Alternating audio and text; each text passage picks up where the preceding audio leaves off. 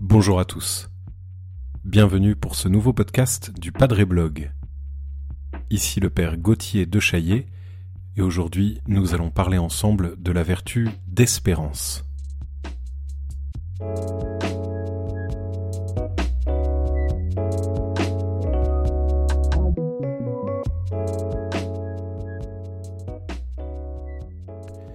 Dans la théologie catholique, il y a trois vertus qu'on appelle les vertus théologales.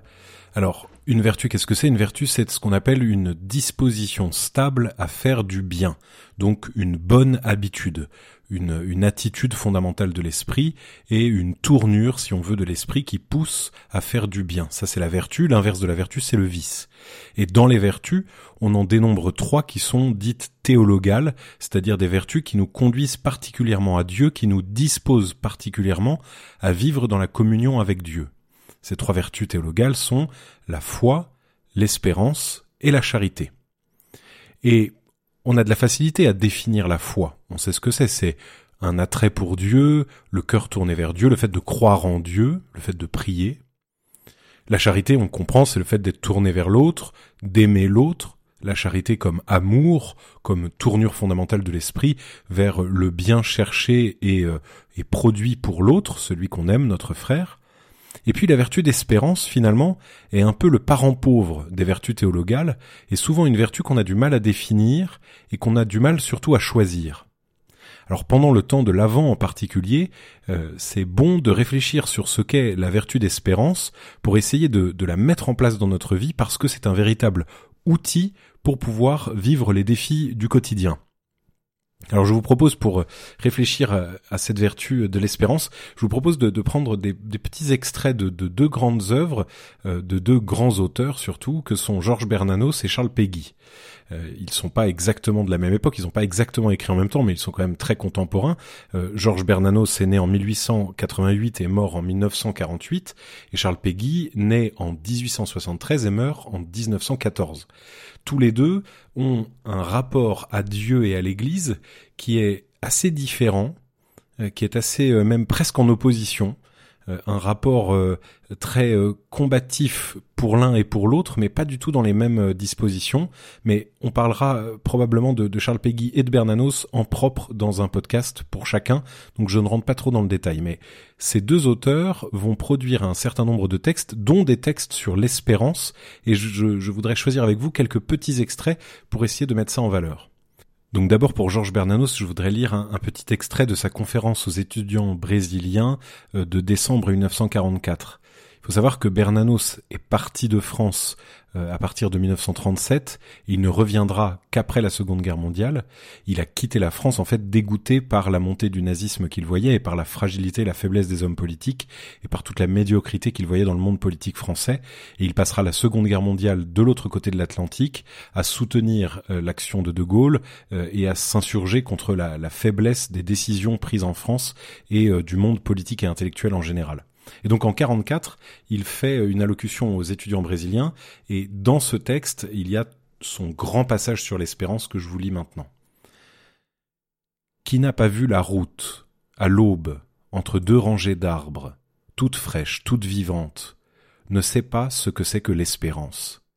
L'espérance est une détermination héroïque de l'âme et sa plus haute forme est le désespoir surmonté.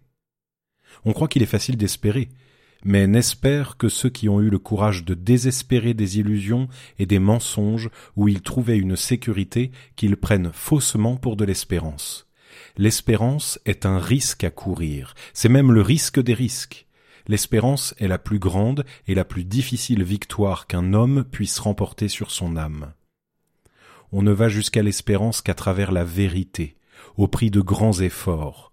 Pour rencontrer l'espérance, il faut être allé au-delà du désespoir. Quand on va jusqu'au bout de la nuit, on rencontre une autre aurore. Le démon de notre cœur s'appelle à quoi bon. L'enfer, c'est de ne plus aimer. Les optimistes sont des imbéciles heureux. Quant aux pessimistes, ce sont des imbéciles malheureux. On ne saurait expliquer les êtres par leurs vices, mais au contraire par ce qu'ils ont gardé d'intact, de pur, par ce qui reste en eux de l'enfance, si profond qu'il faille chercher. Qui ne défend la liberté de penser que pour soi-même est déjà disposé à la trahir.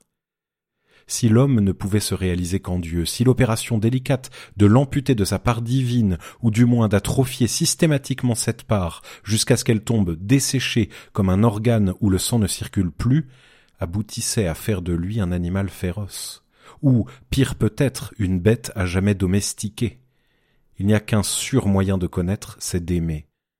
Le grand malheur de cette société moderne, sa malédiction, c'est qu'elle s'organise visiblement pour se passer d'espérance comme d'amour.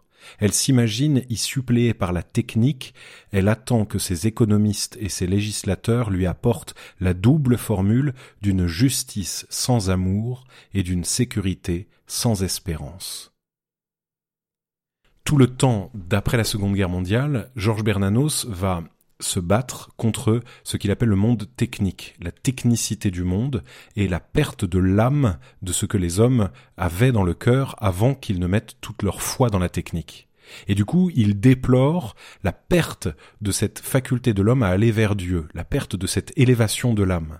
Et il considère que notre manière de vouloir toujours des sécurités de plus en plus techniques et de plus en plus immédiates est une manière de s'amputer de ce qu'est l'homme. Et, on voit bien que chez lui, du coup, l'espérance est une, euh, un élan vers quelque chose de bien plus que ce que nous pouvons nous offrir à nous-mêmes. L'espérance, c'est comme un élan vers Dieu qui vient de Dieu, qui va vers Dieu, qui est vraiment notre capacité à sortir de nous-mêmes et à nous dépasser. Et du coup, c'est ça qu'il dit à ses étudiants en disant qu'il ne faut surtout pas confondre l'espérance avec l'optimisme. C'est pas une manière de, s'illusionner ou de se mettre euh, des œillères comme pour ne pas voir ce qui va être. Non, au contraire, c'est voir la vérité, choisir la vérité, choisir de s'y battre avec la conviction que le combat vaut la peine. En fait, chez Bernanos, l'espérance est surtout une vertu d'action. C'est une vertu qui conduit l'homme à vouloir changer le monde, à vouloir transformer le monde pour en faire quelque chose de juste, avec toujours un élan qui dépasse l'homme. C'est une espèce d'anti-humanisme primaire. C'est-à-dire que l'humanisme serait comme une vision de l'homme qui sauve le monde par lui-même et pour lui-même, alors que cette manière d'agir que propose Bernanos, c'est une manière pour l'homme d'agir en vue de plus que lui-même. Parce que si l'homme s'enferme sur lui-même et n'agit que pour lui-même, alors il se perd de toute la dimension divine et il tombe dans une vision sociale qui, le rend, comme il dit, domestiqué, sans liberté, sans élan, sans quelque chose de propre à lui et sans quelque chose qui le rattache à Dieu finalement. L'espérance, c'est un peu ce paradoxe du lien à ce que je fais et ce que Dieu fait. Et donc, chez Bernanos, il y a cette envie d'avoir une véritable liberté incarnée, une véritable, euh, une véritable vitalité, si on veut, euh, un élan qui, dépasse euh, l'individu. Et donc il va en parler beaucoup dans cette conférence-là et dans d'autres conférences, notamment euh, la conférence qui s'appelle La liberté pour quoi faire, euh, qui sera sa grande conférence de retour en France et où il va expliquer encore à la jeunesse à quel point il faut se méfier du totalitarisme qui va se mettre sur les cœurs et sur les personnes par le biais du capitalisme. Il dit euh, nous sommes passés à côté du totalitarisme hitlérien puisque nous avons réussi à le détruire, mais un autre totalitarisme arrive, un autre empêchement d'être libre arrive et c'est l'argent et c'est la technique, et c'est euh, ce qui va éteindre la flamme qu'est l'âme de l'homme. Donc je vous conseille de lire ça, La liberté pour quoi faire. Euh, c'est un, magnifique texte euh, qui permet de comprendre cet élan bernanosien et cette dénonciation qu'il fait du monde moderne et qui est le monde dans lequel nous vivons à plein aujourd'hui. Alors, pour euh, prendre un autre langage, euh, je voudrais vous lire aussi un extrait du texte de Charles Péguy. Donc, euh, le texte en question, c'est le porche du mystère de la deuxième vertu. La deuxième vertu étant donc l'espérance, la foi première vertu, l'espérance deuxième vertu, la charité troisième vertu théologale. Ce texte est un texte beaucoup plus poétique que ce que disait Bernanos tout à l'heure, donc c'est éventuellement moins explicite, mais c'est un texte magnifique à la Peggy, donc euh, qui qui n'a pas peur de revenir euh, sans cesse. Alors euh, là, je vous en lis qu'un court extrait, mais le, livre en lui-même marque tout à fait le style poétique de Peggy, qui est comme le ressac de la mer, qui répète sans cesse un peu les mêmes formules pour ancrer quelque chose de profond dans, dans le lecteur, qui du coup se laisse attraper par le sentiment qu'il veut transmettre. C'est encore, c'est toujours de très beaux textes. Ça demande un peu assez fort, euh, mais ça, vaut vraiment la peine. Donc là, je vous lis donc un, un petit extrait du Porche du mystère de la deuxième vertu. La charité, dit Dieu, ça ne m'étonne pas. Ça n'est pas étonnant. Ces pauvres créatures sont si malheureuses qu'à moins d'avoir un cœur de pierre, comment n'auraient-elles point charité les unes des autres? Comment n'auraient-ils point charité de leurs frères? Comment ne se retirerait-il point le pain de la bouche, le pain de chaque jour, pour le donner à de malheureux enfants qui passent? Et mon fils a eu d'eux une telle charité. Mon fils, leur grand frère, une si grande charité. Mais l'espérance, dit Dieu, voilà ce qui m'étonne, moi-même. Ça c'est étonnant. Que ces pauvres enfants voient comme tout ça se passe, et qu'ils croient que demain ça ira mieux, qu'ils voient comme ça se passe aujourd'hui, et qu'ils croient que ça ira mieux demain matin. Ça c'est étonnant. Et c'est bien la plus grande merveille de notre grâce, et j'en suis étonné moi-même. Et il faut que ma grâce soit en effet d'une force incroyable, et qu'elle coule d'une source, et comme un fleuve inépuisable, depuis la première fois qu'elle coula, et depuis toujours qu'elle coule, dans ma création naturelle et surnaturelle, dans ma création spirituelle et charnelle, et encore spirituelle, dans ma création éternelle et temporelle, et encore éternelle, mortelle et immortelle. Et cette fois, ô cette fois, depuis cette fois qu'elle coula comme un fleuve de sang du flanc percé de mon fils, quelle ne faut-il pas que soit ma grâce et la force de ma grâce pour que cette petite espérance, vacillante au souffle du péché, tremblante à tous les vents, anxieuse au moindre souffle, soit aussi invariable, se tienne aussi fidèle, aussi droite, aussi pure, et aussi invincible et immortelle, et impossible à éteindre, que cette petite flamme du sanctuaire, qui brûle éternellement dans la lampe fidèle, une flamme tremblotante à traverser l'épaisseur des mondes, une flamme vacillante à traverser l'épaisseur des temps, une flamme anxieuse à traverser l'épaisseur des nuits. Depuis cette première fois que ma grâce a coulé pour la création du monde, depuis toujours que ma grâce coule pour la conservation du monde, depuis cette fois que le sang de mon Fils a coulé pour le salut du monde, une flamme impossible à atteindre, impossible à éteindre au souffle de la mort. Ce qui m'étonne, dit Dieu, c'est l'espérance. Et je n'en reviens pas. Cette petite espérance qui n'a l'air de rien du tout, cette petite fille espérance, immortelle. Car mes trois vertus, dit Dieu, les trois vertus, mes créatures, mes filles, mes enfants, sont elles-mêmes comme mes autres créatures de la race des hommes. La foi est une épouse fidèle, la charité est une mère, une mère ardente, pleine de cœur, ou une sœur aînée qui est comme une mère. L'espérance est une petite fille de rien du tout, qui est venue au monde le jour de Noël de l'année dernière, qui joue encore avec le bonhomme janvier, avec ses petits sapins en bois d'Allemagne, couverts de givre peint, et avec son bœuf et son âne en bois d'Allemagne, et avec sa crèche pleine de paille que les bêtes ne mangent pas puisqu'elles sont en bois. C'est cette petite fille pourtant qui traversa les mondes, cette petite fille de rien du tout, elle seule, portant les autres, qui traversera les mondes révolus. Comme l'étoile a conduit les trois rois du fin fond de l'Orient vers le berceau de mon fils, ainsi une flamme tremblante, elle seule conduira les vertus et les mondes une flamme percera des ténèbres éternelles. La petite espérance s'avance entre ces deux grandes sœurs, et on ne prend pas seulement garde à elle. Sur le chemin du salut, sur le chemin charnel, sur le chemin raboteux du salut, sur la route interminable, sur la route entre ces deux sœurs, la petite espérance s'avance, entre ces deux grandes sœurs, celle qui est mariée et celle qui est mère et l'on n'a d'attention, le peuple chrétien n'a d'attention que pour les deux grandes sœurs, la première et la dernière, qui vont au plus pressé, au temps présent, à l'instant momentané qui passe.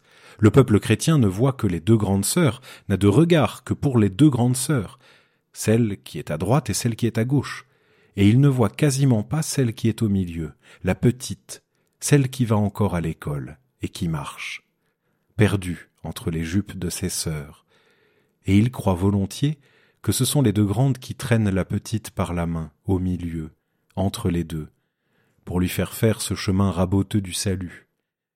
Les aveugles qui ne voient pas au contraire, que c'est elle, au milieu, qui entraîne ses grandes sœurs, et que sans elle, elle ne serait rien que deux femmes déjà âgées, deux femmes d'un certain âge, fripées par la vie.